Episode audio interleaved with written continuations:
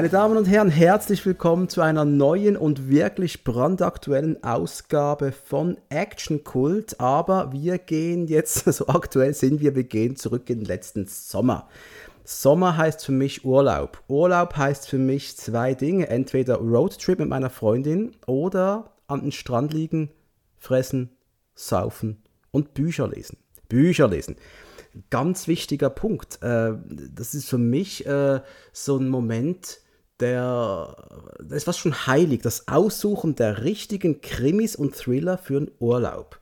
Und in der Regel ist da was von Lee Child mit dabei, gern mal Don Winslow oder äh, einen alten Tom Clancy, den ich vielleicht noch über, übersehen habe. Und dann immer mal wieder was Neues von Autoren, die ich nicht kenne, wo die Chance meistens sehr groß ist, dass das auch ein bisschen Quatsch ist, was bei mir keine 50 Seiten überlebt und dann in der äh, hotelinternen Bücherei einfach so stehen bleibt für das nächste Opfer. Aber ich habe für euch Männer da draußen endlich mal eine Entschuldigung, warum ihr immer Screenshots machen müsst von Dingen, die euch interessieren. Da war nämlich dieses eine Buch, das der Kollege Dominik Stark vom Kino 90 Podcast mal gepostet hat. Das ist eine Pistole im Hintergrund äh, siehst du so Hollywood-Schriftzug, Titel Hollywood Kills. Und äh, hat das angepriesen, irgendwie äh, Tony Scott-Film in Buchform. Ich hab's gelesen. Ich hab's verschlungen. Ich hab die weiteren Bücher dieses Mannes gelesen, des Autoren. Der heißt Stefan Barth und er ist hier. Und ich kann nicht mehr reden, Stefan, bitte sag was. ja, hi, freut mich hier zu sein. Großer hi. Spaß ein großer Spaß mit technischen Problemen, von denen ihr zu Hause nichts mitbekommen habt. Aber ich sage euch, deutsches Internet ist einfach faszinierend. Stefan, hey, du hast einen großartigen Monat vor dir, oder? Ja, ja, absolut. 26. Mai startet Blood and Gold, äh, ein Netflix-Film, den ich geschrieben habe. Und es hat nur schlappe 16 Jahre gedauert bis es dazu kam. hey, also ich, die, die Vorstellung, dass du ein Buch schreiben kannst und danach kommt nicht mal die ARD oder das ZDF.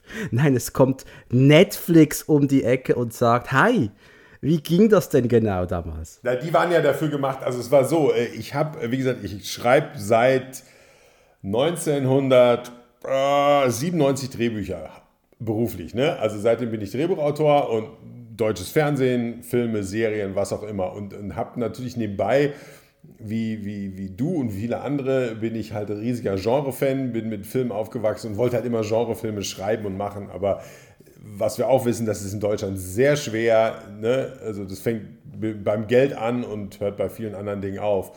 Und habe aber trotzdem diese Drehbücher geschrieben, ähm, wenn auch nur um, so, um sie aus dem System zu haben und, und so ein bisschen was neben, neben den Serien zu machen. Und ähm, habe 2015 angefangen, daraus Romane zu machen. Der erste war Drecksnest und der zweite war, es war mal in Deutschland, was jetzt Blood and Gold auf Netflix ist. Und das ist halt ein Kriegsfilm, aber ich wollte halt einen Kriegsfilm machen in Deutschland mit deutschen Hauptfiguren.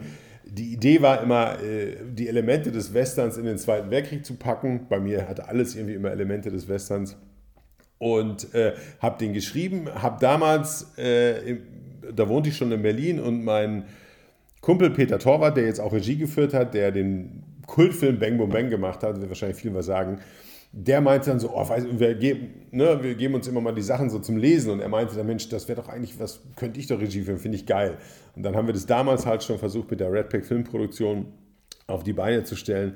Das war aber einfach in, in, in der Kinolandschaft zu der Zeit, glaube ich, einfach, einfach nicht, nicht zu machen. Ne?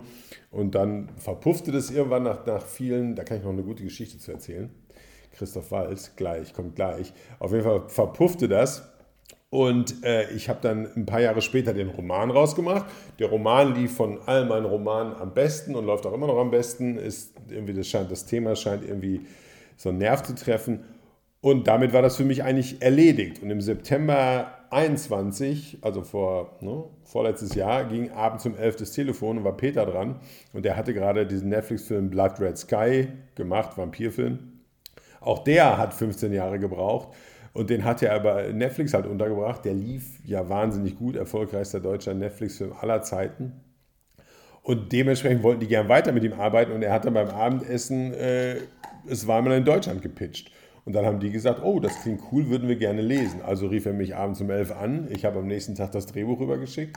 Dann haben die das gelesen, haben gesagt, finden wir geil, würden wir schon gerne machen, hatten ein paar kleinere Anmerkungen, ging es hauptsächlich um, um die weibliche Hauptfigur, dass man die noch so ein bisschen mehr in die, in die Action einbindet, was auch, ne, wie gesagt, 15 Jahre alt, äh, hätte ich wahrscheinlich selbst auch irgendwie geändert oder Peter und ich. Aber dann habe ich mich, haben wir uns zwei Tage hingesetzt, haben überlegt, was können wir machen.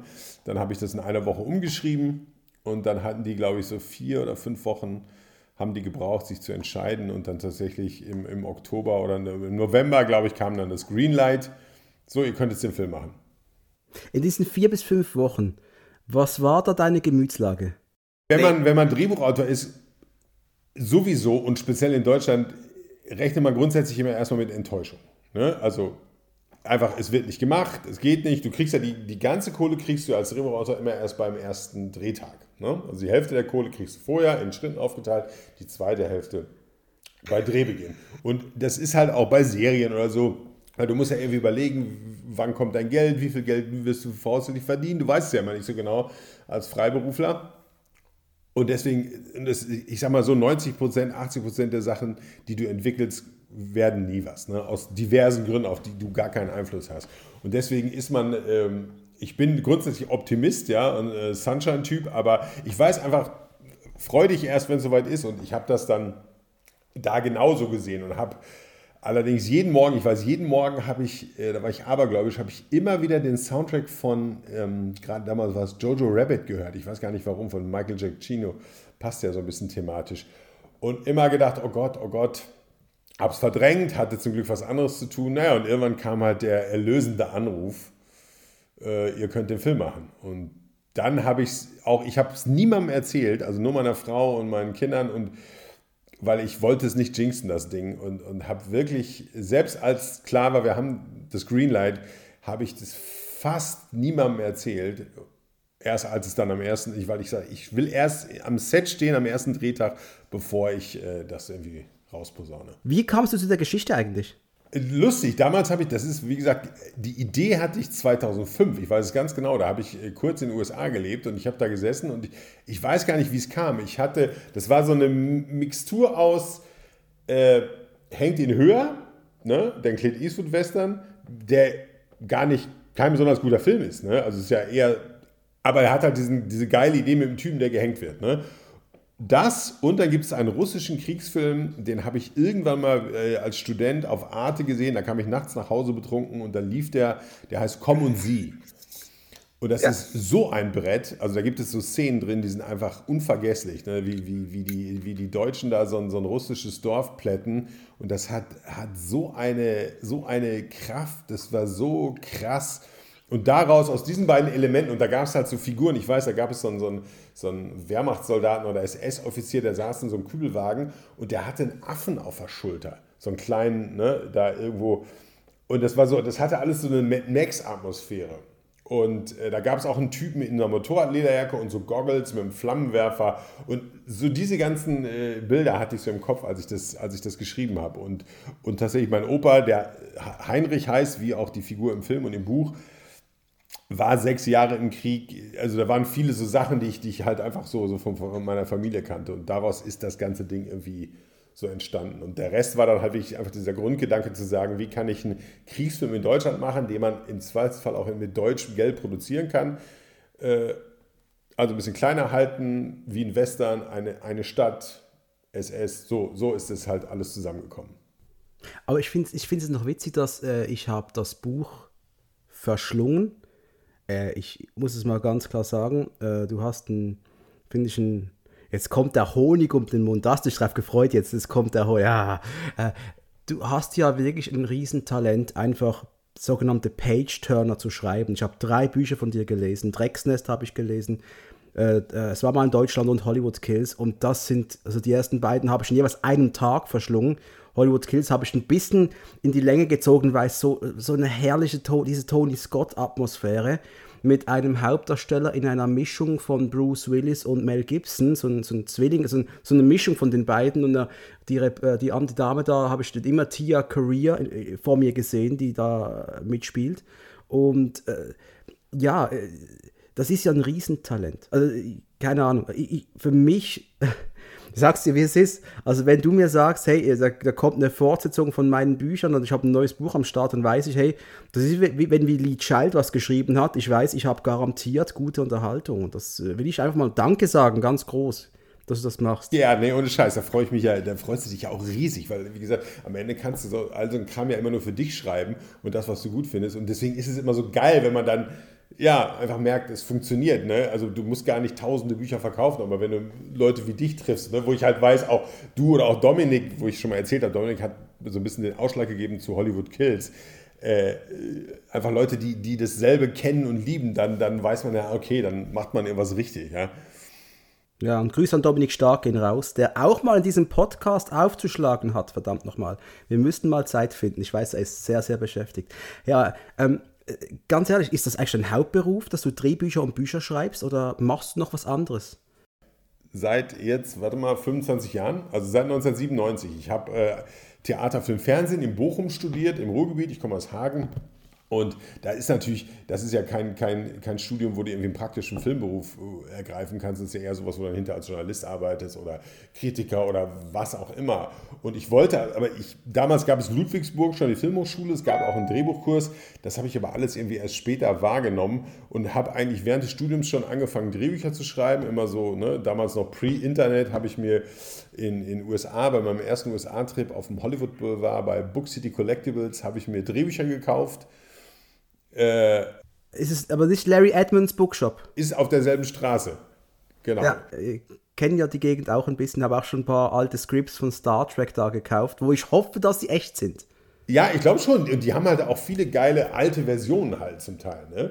Also die haben mir das damals so erklärt, dass sie halt, sie dürfen das ja verkaufen. Das ist ja mit Segen der Studios. Ja, mit, mit Notes drin und allem und äh, Du willst einfach hoffen, dass es echt ist für deinen inneren Seelenfrieden irgendwie. Genau, und so habe ich halt angefangen, Drehbücher zu schreiben. Ne? Mit denen so als Vorlage, Format. Ähm, und dann habe ich mir damals, als ich dann, als wir dann, und dann bin ich über so ein paar Umwege, so ein Seminar, tatsächlich habe ich dann meinen ersten Job bei dem Clown bekommen. Und dann hat mein Kollege Christian Zübert und ich, Christian Zübert, der Lambok gemacht hat, übrigens, sagte wahrscheinlich auch was, ja, natürlich. Ne, mit dem, also wir waren zusammen auf dem Seminar, da haben wir uns kennengelernt und haben dann äh, zusammen für den Clown geschrieben. Fast alles, ne, was wir gemacht mhm. haben. Und wir haben uns da zusammen einen Final Draft gekauft, damals noch auf Diskette und haben uns das praktisch so geteilt. Und, und damit wir, das ist ja das Standard-Drehbuchprogramm, was heute auch immer noch die meisten benutzen, und haben dann darauf gearbeitet. Ja, ja, so, so ist es alles. Äh, alles entstanden. Seitdem bin ich hauptberuflicher Drehbuchautor tatsächlich, ja. Und ich glaube, Drecksnest äh, haben wir schon im Vorgespräch äh, äh, besprochen. War dein erster Roman auch, oder? Stimmt das? War mein erster Roman, war halt auch ein Drehbuch, was ich aus Spaß nebenbei geschrieben habe. Immer so neben der ganzen Fernseharbeit will man immer was, was man eigentlich schreiben will, machen so. Ja, was man halt diese Genrefilme, die wir hier so selten oder fast gar nicht machen können, und das hatte ich halt immer rumliegen. Und ein anderer Drehbuchautor, Romanschreiber sagte, du musst daraus einen Roman machen. Und das habe ich dann irgendwann gemacht. Und nochmal hier meine Ode an Amazon und KDP, der Kindle Direct Publishing, die haben das einfach revolutioniert, das Buchgeschäft. Du musst nicht mehr auf irgendwelche Verlage warten und betteln, sondern du schreibst es, du lädst es hoch, du bist für den inhaltlich verantwortlich und für alles andere. Und ähm, das ist einfach, das mache ich ja seitdem regelmäßig und jetzt tatsächlich auch äh, verstärkt noch einfach, ich will es jetzt ein bisschen professioneller angehen, ne? nicht nur so nebenbei aus Freude, sondern halt auch irgendwie noch so ein zweites äh, Standbein schaffen. Ja? Er will es professioneller angehen, sagt der Mann, dessen Film, dessen Buch gerade von Netflix verfilmt wird. Das ist doch mal eine Ansage, oder? Ja, und das war ja, wie gesagt, das ist ja so eine ganz bizarre Nummer. Drehbuch geschrieben, weil es nicht gemacht werden konnte. Wir wollten das damals schon, schon machen, 2007. Da war das aber einfach in der, in der Filmlandschaft nicht, nicht, nicht hinzukriegen dann lag das brach und dann habe ich den Roman rausgemacht und äh, ja, und jetzt ist es wieder ein Film. Also es, manchmal ist das Leben schreibt die lustigsten Geschichten. Jetzt habe ich Blood and Gold, der Trailer, und es gibt ja noch einen Red Band Trailer, der wunderbar gorig, oldschool. Äh, das ist der sogenannte Grindhouse Trailer. Das war sich Grindhouse Trailer, eine ja. Idee von Netflix. Die haben also es, die hatten ja ähm, die haben erst diesen Teaser gemacht mit Gold, Gold, wertes Gold, Gold, Gold. Ne? Das war auch eine Idee von Netflix, die ja einfach großartig war. Da haben selbst wir erst gemerkt, wie oft wir Gold sagen in dem Film. Und dann haben sie den ganz normalen Trailer gemacht und dann haben sie schon immer gesagt, weil ihnen, ihnen war wichtig, dass klar ist, dass es jetzt nicht irgendwie so ein typisch deutscher Film und das ist jetzt auch nicht wie im Westen nichts Neues, der jetzt sehr erfolgreich war, Oscars gewonnen hat, aber der ja nun wirklich so eine ernste, dramatische Auseinandersetzung von einem klassischen Roman ist. Und sie wollten dann klar machen, okay, und das ist jetzt so die Fun-Variante. Ne? Und die war bitter nötig, die ist bitte nach dem Westen nichts Neues und ich habe, das war das, das Buch von äh, Erich Maria Remarque, war eines meiner Diplombücher damals im Schulabschluss. Eines von vier, super gutes Buch, aber hey, der Film lässt dich ja auch zurück mit irgendwie, ach, mir ist schlecht, oder? Und das ist ein gutes Zeichen, der Film hat dich erreicht, aber, aber du willst nicht Party machen danach. Genau, und das war, und unser Film, also wie gesagt, mein Ansatz war immer Western im Zweiten Weltkrieg.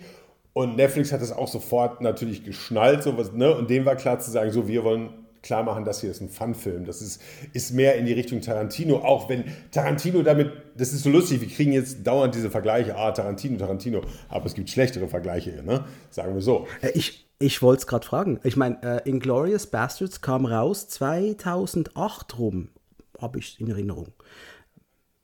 Wir haben damals, wollten Peter, Torwart und, ne, und ich und, und die Rapback den Film ja schon machen und hatten damals, hätte Wotan Wilke Möhring, hätte gerne die Hauptrolle gespielt, es war alles schon so, ne? also wir waren uns alle so einig und dann hat Peter schon immer überlegt, wer könnte denn den von Starnfeld spielen, unseren Obersturmanführer. Und dann kam er irgendwann und sagte, ja, hier, äh, ich glaube gar nicht, weil ihr, ob der in derselben Agentur war wie, wie Wotan, auf jeden Fall kam Peter mit der Idee um die Ecke, Mensch, der Christoph Walz, das wäre ein super Typ. So, und dann, ja, ja, alles klar, lag das so im Raum. Und irgendwie ein paar Wochen später hieß es dann, äh, Quentin Tarantino hat Christoph Waltz gecastet für seinen Film, ohne dass wir ja den Film auch kannten, ne? Aber, und dann kann man nur sagen, ja, da hatte Peter den richtigen Riecher einfach, ja. Ja, und man darf jetzt auch nicht böse sein, denn ganz ehrlich, das, was Tarantino und Christoph Waltz da gemeinsam geschaffen haben, diesen, dieser Hans Landa hieß er doch, oder? Das ist eine Figur für die Ewigkeit. Genau, das ist ja, einfach so, der, der, ist ja äh, Wahnsinn, ne? aber das ist einfach wie, das ist oft so, wie das so in der Luft liegt ne? und wie die Zeit so, wie das einfach so, so, so passt. Ne? Und, und ich weiß, wir waren damals auf einer Party hier in Berlin und plötzlich stand Eli, Eli Roth auf, auf der Party, weil irgendein Schauspieler hatte den mit angeschleppt und der war gerade hier und drehte halt Inglourious Bastards. Ne? Und dann haben wir dem noch so kurz davon erzählt, ne? dass wir auch gerne so einen Kriegsfilm machen würden, aber es leider hier in Deutschland nicht, nicht gebacken kriegen, ja. Und äh, ja, das hat dann einfach noch ein paar Jährchen gedauert wieder. Ja, jetzt könnt ihr mal Eli Roth eine E-Mail schreiben. Übrigens, wir haben es hingekriegt. Hier ist der Trailer. Schau ja, mal ja, an. ob er das noch, ob er, ob er sich daran noch erinnert. Das war halt so zwischen Tür und Angel auf einer Party. Ne? Ähm, Wahnsinn. Äh, Gab es eigentlich, also das ist so meine Frage, weißt du, der Trailer hat ja einen Touch von, das ist ein Amerikaner-Film. Für mich ist das, ja klar, deutsche Darsteller, das Deutsch ist halt da, okay. Aber wenn du die Bildsprache anschaust von Peter Torwart, das ist ja ganz groß skaliert. Also, was war das Budget eigentlich? Äh, der, ich weiß gar nicht, ob ich es sagen darf, aber ich sage es einfach. Ich glaube, der war, wir reden wahrscheinlich von 12 Millionen oder so. Das ist das teuerste, was ich je. Ne? Das, ist, aber das ist ja, ich habe schon mal gesagt, ich habe es ja schon damals so geschrieben, weil mir klar war, wenn man das in Deutschland macht, dann hat man nicht so viel Geld. Aber was so ein kleiner Film in Anführungszeichen aber auch kostet, wenn man den halt richtig machen will, dann landet man da. Und das sind halt so Summen, das kann halt äh, nur Netflix stemmen. Ne? Und wenn 12 Millionen, du erinnerst dich an so zehn Jahre zuvor, da haben die guten Filme von den Herren Snipes, Norris nicht mehr, Van Damme, Lundgren, die haben so ein 10 Millionen Budget gehabt und das Egal hat die Hälfte davon fürs Catering gebraucht. und hier scheint es aber so zu sein, das ist ja, ein, also ich habe nur einen Trailer gesehen, ja, ich wurde nicht in irgendeine Preview eingeladen. So wichtig bin ich noch nicht, leider. Aber. Es gab aber ja auch nur jetzt auf dem Filmfest, ne? Vor zwei Wochen. Es gab nur das. Also es gab kein Pressescreening. Nee, nee, genau. Kommt das noch irgendwann? Oder? Das nicht, weiß ich gar nicht. Pressescreening, ob es da gibt, aber es war ja wirklich, das lief ja am Freitag, dem 21. in sieben Städten in Deutschland. Und in Berlin war da praktisch unsere Premiere, ne? da waren wir dann alle so vor Ort. Äh, und das war halt großartig. Es war auch für uns die Gelegenheit, den Film auf einer großen Leinwand zu sehen. Ne?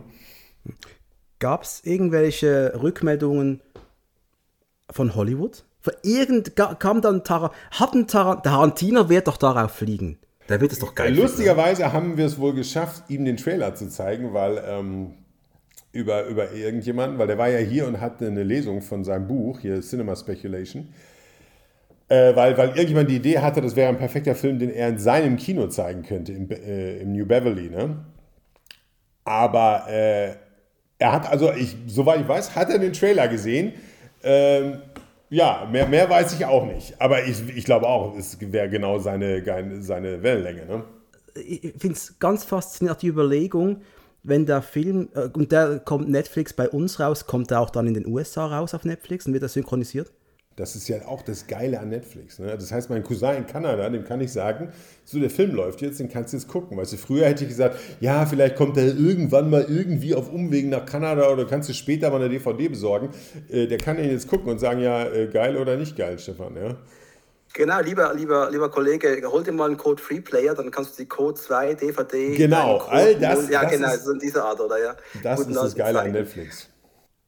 Netflix, hast du da noch weitere Kontakte gehabt? Wie, wie hat sich das so entwickelt? Dass Net, haben die irgendwelche Einfluss nehmen wollen auf, auf die Story, auf das Ende, auf wie die Figuren miteinander agieren? Oder war nee, gar nicht. Das war, wie gesagt, für mich war das Ganze wie ein Sechser im Lotto. Also abgesehen davon, dass es plötzlich von einem Tag auf den anderen wieder zum Leben erweckt wurde, dass die sich innerhalb von, weiß ich nicht, sechs Wochen entschieden haben zu sagen, Greenlight, ihr könnt den Film machen.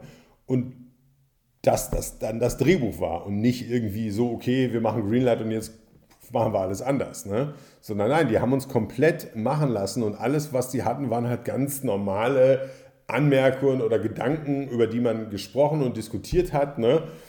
Äh, aber der, wir haben nicht, also es ist, das ist im Prinzip der Film, wie ich ihn vor 16 Jahren geschrieben habe.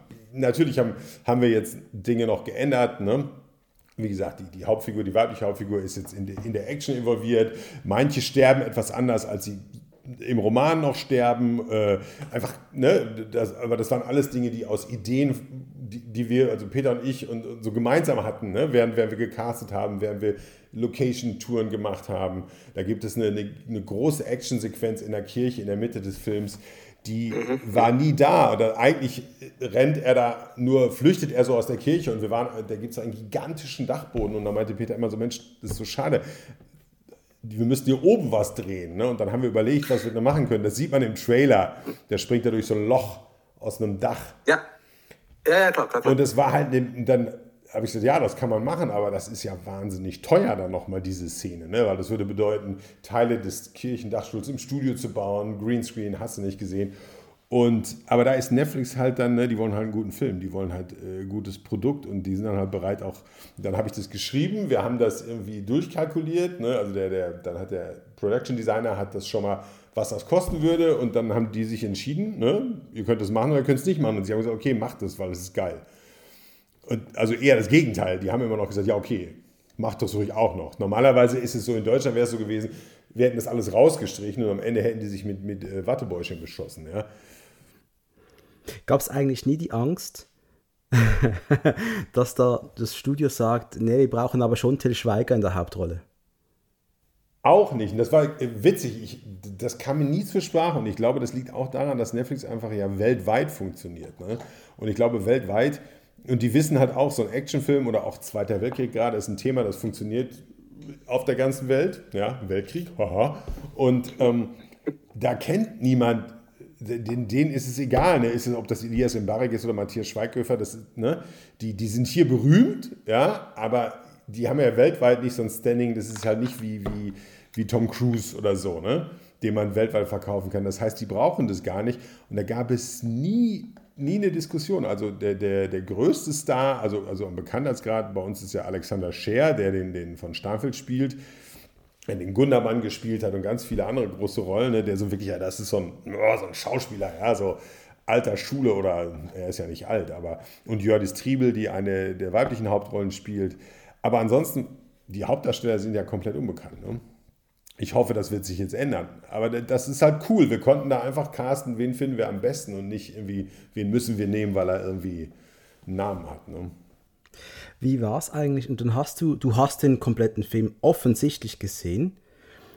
Warst du da nervös, das zu schauen? Ich meine, du warst, glaube ich, bei der Produktion auch anwesend, oder? Genau, ne, der Vorteil war ja, wie gesagt, ich war gleichzeitig, weil der Peter ist halt ein, ein super Typ, ne? der ist halt, ähm, der schreibt ja sonst seine Filme selber und in diesem Fall hat er ihn jetzt nicht selbst geschrieben und er sagte von Anfang an, meinte Mensch, Stefan, du musst dabei sein die ganze Zeit, weil du hast das Drehbuch geschrieben, ne? du, du hast die Geschichte ja noch ganz anders verinnerlicht. Und, deswegen war ich Creative Producer, also ich habe den Titel Drehbuchautor und Creative Producer. Äh, auch zum ersten Mal in meinem Leben. Das heißt, ich war die ganze Zeit vom Casting, von jedem Schritt, ich war überall involviert, ich war überall dabei. Wir waren halt so ein, so ein kreatives Team, sage ich mal. Das waren Peter, ich, die Producerin Amara Palacios und später dann der Kameramann Marc Achenbach. Ne? Also wir waren so eine Vierer-Kombo, wir haben das irgendwie so. Und ich war halt auch zwei Monate die ganze Zeit am Set. Ich war also von vorne bis hinten ähm, involviert. Das hatte ich so noch nie. Und äh, ja, ich kann immer nur sagen, Sechser im Lotto. Dieses ganze Projekt ist ein Sechser im Lotto. Ich wusste, was wir gedreht haben und ich wusste, beim ersten Schnitt, dann denkst du immer, oh, vielleicht fehlt doch irgendwas. Das siehst du ja dann immer erst so beim ersten Schnitt, dass du denkst, ah, fuck, hätten wir mal das noch gemacht. Ne? Das war zum Glück nicht. Und, und der Film war sehr auf Kante gedreht. Also, ne, wir haben nicht viele, also der Peter ist auch so ganz straight, der weiß ganz genau, was er will, nicht irgendwie 100 Takes. Ja? Äh, und das war alles, wir haben gesagt, das wird halt auch wie ein Western, Widescreen, lange Einstellungen, nicht irgendwie Schnittgehäcksel. Ne? Und, und dementsprechend wusste ich schon, wie der werden würde. Und das ist dann aber, eigentlich so war das nur nach dem ersten Schnitt, dass ich gesagt habe, Gott sei Dank, es funktioniert, es fehlt nichts. Ja. Ihr habt gedreht in Tschechien, oder? Also dieses Dorf, wo wir gedreht haben, das ist ein Dorf im ehemaligen Sudetenland, wo wir jetzt auch den Namen tatsächlich benutzt haben. Also das heißt Wisluni, hieß früher Sonnenberg, mal zwei Jahre oder drei, als, es, ne, als die Deutschen das einvernannt haben. Jetzt wieder Wisluni, da leben noch 350 Leute, da ist der Hund verfroren, ist aber wunderschön. Und die Häuser sind halt zum Teil, die sehen auch aus wie 1945, außer dass sie halt Thermopenfenster haben und neue Dächer. Und das waren so Sachen, die man dann über das Produktionsdesign und, und äh, dann Effekte, also ne, digital später noch, noch geändert hat. Wir haben ganze Straßen, die hatten wunderschön asphaltierte Straßen, die haben wir komplett mit, mit faken Pflastersteinen und Dreck und so verunstaltet. Ne? Also wir haben das ganze Dorf zurück in den Zweiten Weltkrieg versetzt. Ich muss sagen, es ist großartig, aber hat es die Bevölkerung auch toll gefunden, die da wohnen? Weißt du, was ich meine? Die, die sich noch daran erinnern können vielleicht. Ja, aber das ist wirklich, da ist 350 Einwohner und so wie ich das verstanden habe, viele Leute leben da auch nur im Sommer so ferienhausmäßig. Ne? Also da ist der Hund, da gibt es kein Geschäft, gar nichts. Ne? Da gibt es ein so ein, das ist wirklich verrückt. Ich glaube, da waren sicherlich, wie bei jedem Filmdreh, waren da Leute angenervt, weil sie halt nicht in ihre Einfahrt können und den ganzen Tag Maschinengewehrgeratter ist, ja. Ja gut, ich hatte, die, ich hatte die Euro 2008 vor meiner Haustür damals. Ich konnte kaum nach Hause gehen. Also ich weiß, was, ich weiß, was du meinst. Ja, und ich glaube, das ist selbst in, in, so, einer, in so einem kleinen Dorf, wo du im ersten Moment sagst, ach geil, Mensch, uh, cool, großer Film. Nach ein paar Tagen denkst du ja, okay, jetzt nerven sie aber trotzdem. Geht einfach weg. Ähm, aber dann schaust du dir deinen fertigen, dein fertiges Produkt aus deinem Gehirn auf Leinwand an. Was waren was, was, was hast du? Du hast doch was gefühlt. Was hast du gefühlt? Ja, ist lustig. Stolz, ich habe ich hab den Glück. ja dann irgendwie in tausend Schnittvarianten vorher gesehen. Ne? Also, ne? Und aber dann jetzt vor zwei Wochen den im Kino zu sehen, nochmal natürlich extra abgemischt fürs Kino mit dem Ton. Und ich hatte zum Beispiel die letzten 20 Minuten Score hatte ich noch nicht gehört. Also ich kannte den Score, aber der war noch nicht für, für den finalen Fight, der war noch nicht drauf. Und den einen oder anderen digitalen Effekt. Ne? Oder, oder ne, oft waren es nur Mündungsfeuer, aber gab aber zwei, drei große Sachen, die ich, die ich noch nicht gesehen hatte. Nee, das war einfach großartig, vor allem das im Kino. Das Kino war fast komplett voll, das war das große Zopalas-Kino. Und man hat halt so gemerkt, so, es, hat so, es hat funktioniert. Jetzt war es natürlich klar, das war ja zur Hälfte geladene Gäste und zur Hälfte waren das ja gekaufte Karten, weil es Filmfest war, ein Fantasy-Filmfest. Da hast du natürlich auch das richtige Publikum für so einen Film. Ne? Und es war so, die hat, also ich hatte das Gefühl, die haben in den richtigen Momenten gelacht, gejohlt, so diese Katharsis-Momente, wenn die Nazis auf die Fresse kriegen, ja, äh, so, wo man drauf gewartet hat und war, war, war cool, war wirklich, wirklich cool. Also du hast immer von Stallone auch zum Beispiel damals als äh, bei der Erstaufführung von Rocky war oder bei der Testaufführung von Rocky war, da war Schweigen im Saal und keine Emotion zu spüren und er hat gewusst, das ist nichts. Dann kam er aus dem Saal raus und alle haben applaudiert. So erzählt Stallone zumindest, ja. Und ich, ich finde die Erzählung von ihm großartig. Ja, Aber, genau, das ist ja, ist ja auch mal. Hier war es halt wirklich so, man hat so gemerkt, so am Ende, ich habe das Gefühl, das war, der Applaus war schon, ne, der, der war lang und der war laut und der war herzlich. Also ich habe das Gefühl, zumindest da haben wir das Publikum getroffen und ich habe jetzt so ein bisschen, ich versuche ja Kritiken gar nicht zu lesen, weil bringt ja auch nichts, ne? Und trotzdem will man ja irgendwie wissen, also mir ist wichtig, wie gefällt der Film Leuten, die ich, die ich kenne oder die, die solche Filme mögen. Das ist ja eigentlich eher so das. Ne? Und ich habe mal geguckt auf Letterbox, äh, da schneidet der schon ganz gut ab. Da waren doch, doch, recht viele Leute in diesen sieben Städten in Deutschland, wo der am Freitag lief, ne, während des Filmfests. Äh, kam, glaube ich. Du, es gibt immer jemanden, der einen Nitpick hat oder der es grundsätzlich scheiße findet. Ist ja okay, ne? ist halt ein Film. Ich finde ja auch Filme scheiße. Aber ich glaube, tendenziell kommt das schon ganz gut an und ich hoffe, das bleibt dann auch so. Ja, und Netflix hat euch richtig geile Trailer beschert. Ja. Und jetzt eben noch den Groundhouse-Trailer, vor, der vor ein paar, vor zwei, drei Wochen gekommen ist. Also, ah, hat ja wunderbar gorig gewirkt und halt eben grindhausig. Also Tarantino Rodriguez würden es lieben. Die, ja, genau, das war ja, war, ich weiß nicht, ob wir es gerade gesagt haben, ne, dem war es halt wichtig zu sagen, das ist halt ein Fun-Film. Ne? Das ist ein Kriegsfilm, der ist brutal, der ist, ist äh, blutig, aber der ist ja nun auch äh, so ein bisschen Augenzwinkern. Da gibt es ein paar Sachen, die sind einfach drüber. Ne? Also unser, unser von Starnfeld mit seiner Gesichtsmaske da, die er ja im, im Roman und auch in der alten Drehbuchfassung gar nicht hatte. Ne? Aber das sind einfach so Dinge, die, die kamen uns dann kurz vorher, ne? so während der Vorbereitung, dass man einfach gesagt hat, okay, wo kann man es noch, noch einen Tacken draufsetzen, noch filmischer machen. Ne? Und, und auch einfach sich klar abheben, das ist ein Fun-Film. Ne? Bei aller Härte und Gewalt ist das ein Film, der macht Spaß. Das ist ein Abenteuerfilm, ja, und nicht, nicht irgendwie, man soll nicht deprimiert rausgehen oder halt so wirklich so betroffen wie jetzt bei, bei einem ernsthaften ne, Kriegsdrama. Es gibt im Buch, und ich möchte jetzt auch nichts spoilern, es gibt eine Szene im Buch, wo der Bruder der äh, Hauptdarstellerin, darf ich so sagen, die, die, Hauptdarstellerin im Film auch, oder die, also neben dem, neben dem Lanza ist äh, äh, der, der, Bruder, der aus dem, doch vom Kirchturm runter noch ein bisschen Action macht, oder? Ja. Und das war das ist so drin. Und äh, ich habe, da ist wirklich so eine Szene im Buch, wo ich einfach mal zum einen irgendwie innerlich gejubelt habe. Der lässt sich nicht auf die Fresse geben, der hat keinen Bock drauf. Und halt auch, was danach passiert. Es, war, es hat alles so extrem Sinn gemacht. Da habe ich mal kurz geschluckt und habe gedacht, ja, das, das, das zu sehen, da freue ich mich extrem. Das ist im aber Film drin. Es ist im Film drin. Es ist ein, ein Tacken anders, äh, aber wir reden da nur von Waffen. Ja. Ansonsten ist es drin und das war einer der Momente, die ich gerade meinte, wo man im Kino, wo, wo die Leute applaudiert haben. Ne? Als, er, äh, als er tut, was er tut, äh, da haben die Leute applaudiert so und da habe ich gedacht, so, ja, das ist genau das, was ich meine. Ne? Du denkst so, ja, ne? der lässt sich nicht. Und wir haben einen tollen Schauspieler, der, der Simon Rupp, weil es ja heutzutage, wie gesagt, im Drehbuch war der unspezifiziert, war der irgendwie ähm, äh, ne, eingeschränkt, ne? also ich weiß gar nicht mehr, was das aktuelle Wort so ist, ne? und wir haben mal gesagt, du, du, du, du nimmst heute keinen Schauspieler mehr, der spielen muss, sondern du guckst, gibt es Schauspieler und äh, äh, Down-Syndrom äh, war halt, weil da gibt es einfach so viele Abstufungen ne? ja. ne? und da gibt es äh, einfach, und der Simon äh, war ein Glücksgriff, ne? der ist, war so großartig und der war auch so, der war halt auch so der so fokussiert, der konnte auch immer wieder dasselbe abrufen, ne? also das war, war der Hammer. Und der, der ist ein richtiger, richtiger kleiner Star. Ne? Der ist äh, toll. Ah, freue mich tierisch. Also am 26. Mai geht's los. Kinoauswertung macht ihr nicht, oder? Das wäre dann schon Nee, das macht Netflix ja grundsätzlich nicht. Ne? Also klar, die machen das beim Scorsese. Ja, wenn Scorsese kommt, machen sie es schon. Wenn ne? Scorsese kommt, weil sie denken, da gibt es einen Oscar. Ne? Oder jetzt auch im Westen nichts Neues, lief ja auch mindestens, muss er eine Woche im Kino laufen, damit er äh, Ne, unser Film ist jetzt nicht unbedingt einer, der, äh, wo man auf Oscar-Preise hofft, deswegen äh, glaube ich, ist es da nicht. Ne? Aber auf Actionpreise, vielleicht gibt es ja Stuntman Awards oder sonst irgendwas. Ja, da kann ich nur sagen, wir haben ja die ganzen, die ganzen Actions, das war ja auch für mich war das ja wichtig, weil ich ja ein Action-Freak bin. Ich habe gesagt, okay, diese, und der Robert, unser Hauptdarsteller, der war Röhnrad-Weltmeister. Ja?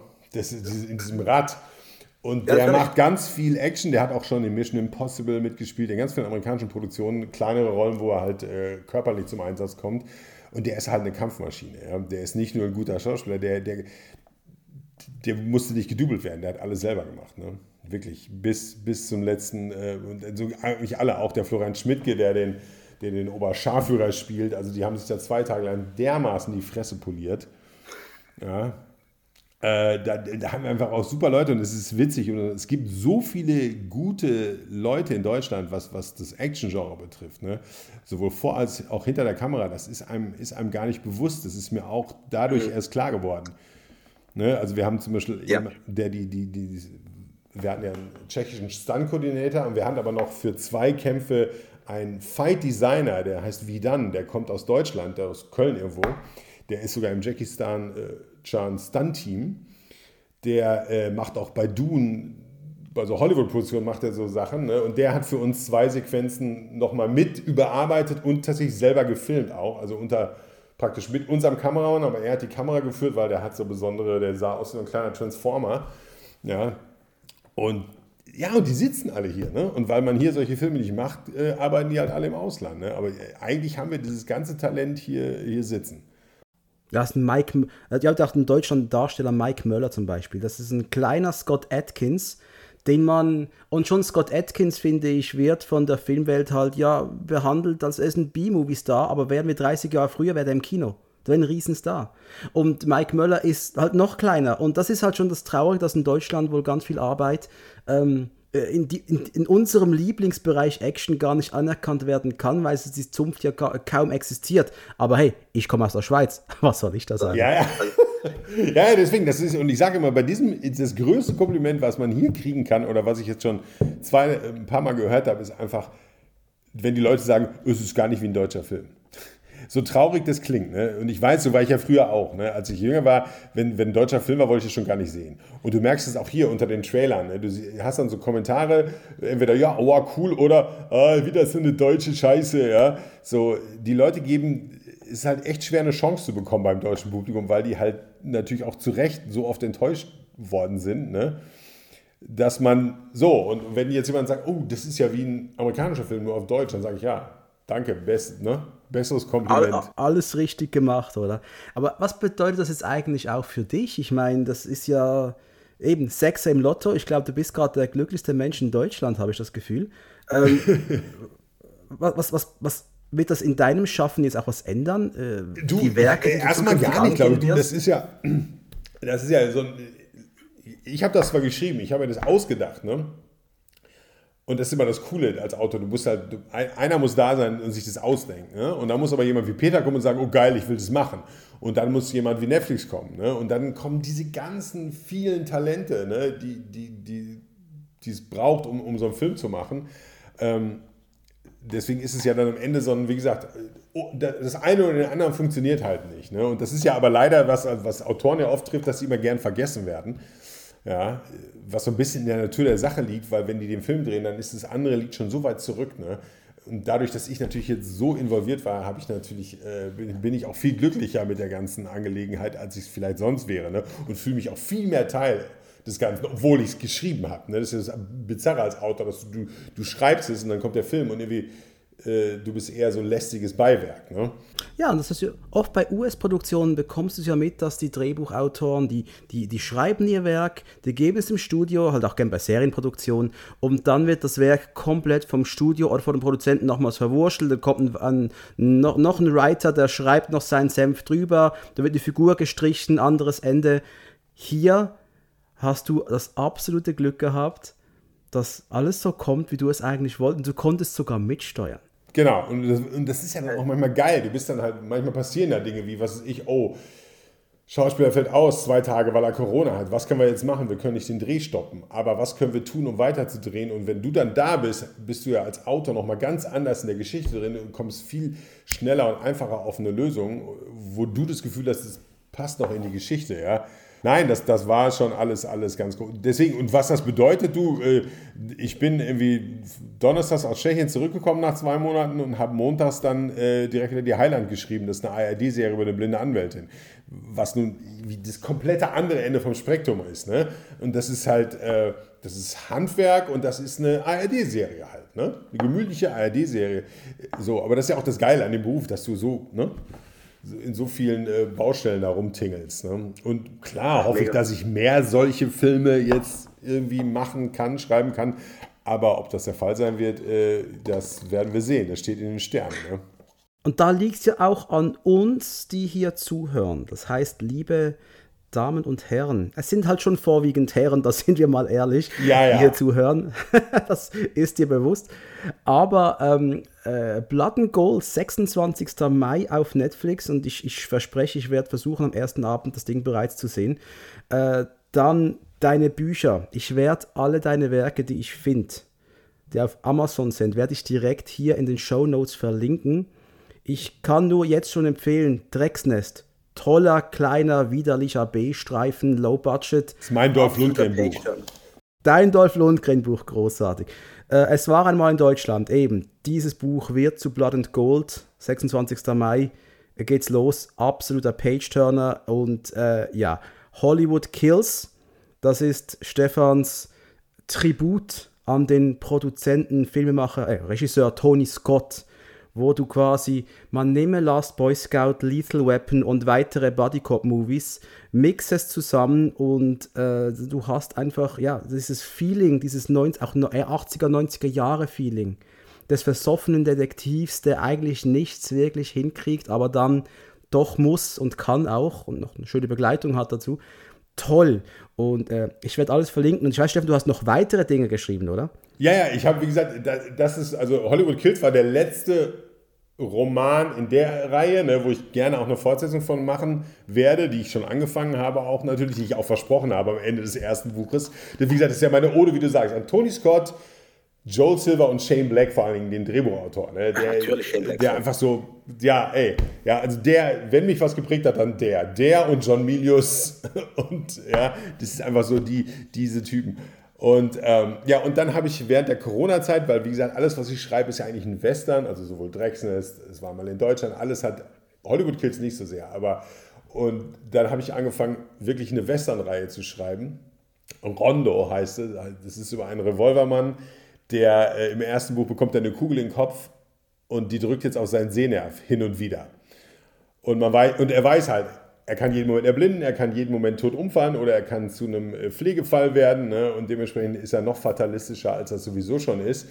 Und da ich, schreibe ich gerade am sechsten Roman und das macht halt wahnsinnig Laune. Die halte ich ein bisschen kürzer, die sind immer so knapp 200 Seiten. Und da lebe ich halt meine Liebe zu diesem Genre aus. Das ist so eine Mischung aus Spaghetti-Western, deswegen sind immer diese Titel, ne? Leck das Blut von meinen Stiefeln und so. Da habe ich immer. Und dann natürlich versuche ich historische Dinge reinzubringen und gleichzeitig ist es halt moderner als jetzt, ne? klar, ein Western aus den 60ern. Aber es spielt halt 1880, ist äh, durch und durch ein Western. Ja? Und die, die haue ich halt ein nach dem anderen raus, weil ich das, das macht mir so eine Freude. Ja. Du hast im Horrorbereich auch noch was Ah, richtig. Oder? Zwei Stück, ah. ja. Ich habe einen Zombie-Roman geschrieben, der auch eigentlich ein perfekter Film für Netflix wäre. Hallo, nochmal. Ne? Äh, wie alle liebe ich ja Zombies und habe damals irgendwie, das hatte ich auch als Drehbuch geschrieben, war auch mal kurz eine Entwicklung über, über äh, zwei Kinder nach der Zombie-Apokalypse in den Alpen. Ne? Also ich einen Zombie-Film in den Alpen mit zwei. Das könnte ja in der Schweiz spielen. Mit äh, zum Beispiel mit zwei Teenagern in der Hauptrolle und einem Erwachsenen. Auch wieder klein mhm. gehalten. Und ähm, ja, und dann noch Kurzgeschichten, ein Buch mit Horror-Kurzgeschichten. Äh, genau, also ich bin so der Tänzer durch die Genres, ja. Wunderbar. Das heißt für mich, ich kann die Rondo-Werke lesen im Urlaub. Auf jeden Fall. Ich kann das Zombie-Teil lesen auf jeden Fall und die Kurzgeschichten auch. Also ich habe genügend zu lesen für den Sommer. Da bleibt noch einiges, ja. Ja, aber dann musst du wieder Gas geben, denn dann bin ich durch. Ja, wie gesagt, Rondo 6 schreibe ich, Hollywood Kills 2 äh, habe ich angefangen. Äh, da habe ich ja erzählt, da muss ich das Cover aber ändern. Ich kann da keine Werbung für schalten, weil Waffe drauf ist. Da muss ich nochmal noch mal ran. Aber äh, nee, da habe ich eigentlich drei Romane im Kopf. Gott sei Dank. Gott sei Dank. hey, also Stefan, wir werden uns, wir haben schon abgemacht, wir werden uns in Ruhe mal über Hollywood Kills unterhalten. Ich glaube sogar eher früher als später, weil das ist ein, das ist ein Urlaubsbuch und ich finde, Bücher muss man bewerben vor dem Sommerurlaub.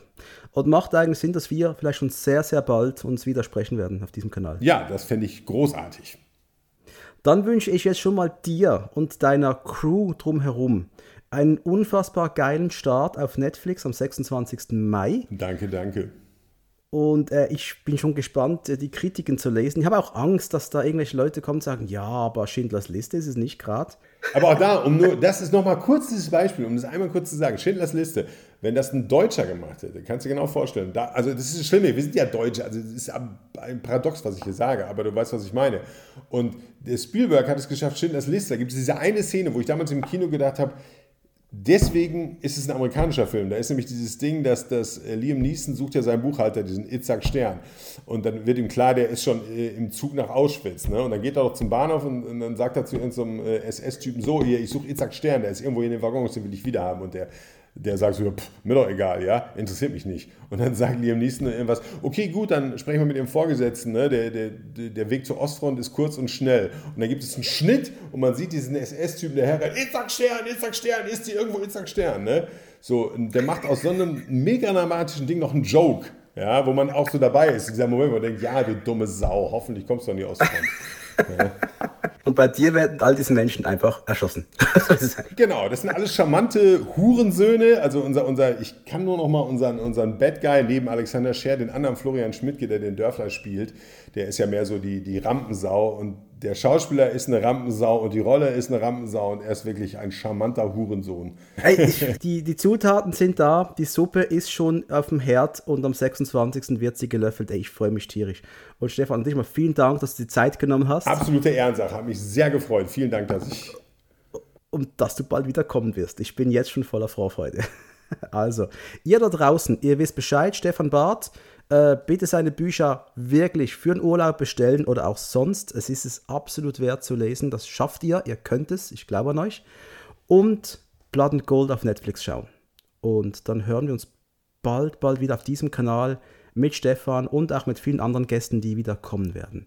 Also macht's gut und bis bald. Tschüss. Ciao.